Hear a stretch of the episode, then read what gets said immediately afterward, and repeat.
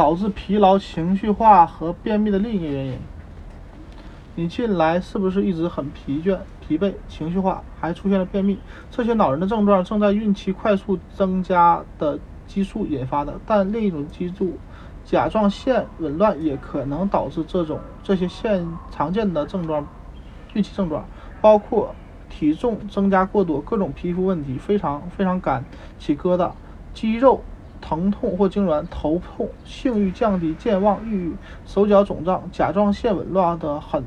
的很多症状与孕期症状非常相似，因此很容易被医生忽略。另外，还有一个比较明显的孕期普遍症状，那就是对寒冷更加敏感。因为孕妇的体温比普通人要高一些，大约有百分之二十、百分之三的孕妇会在孕期或产后第一次出现了甲状腺机能减退。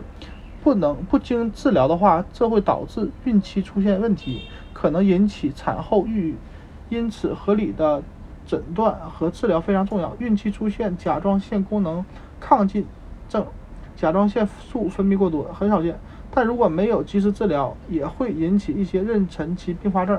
甲状腺功能亢进的很多症状与孕期症状相似，如疲劳、失眠、体温升高、过分敏感、心跳加快和体重降低或增加困难、重困难或增重困难。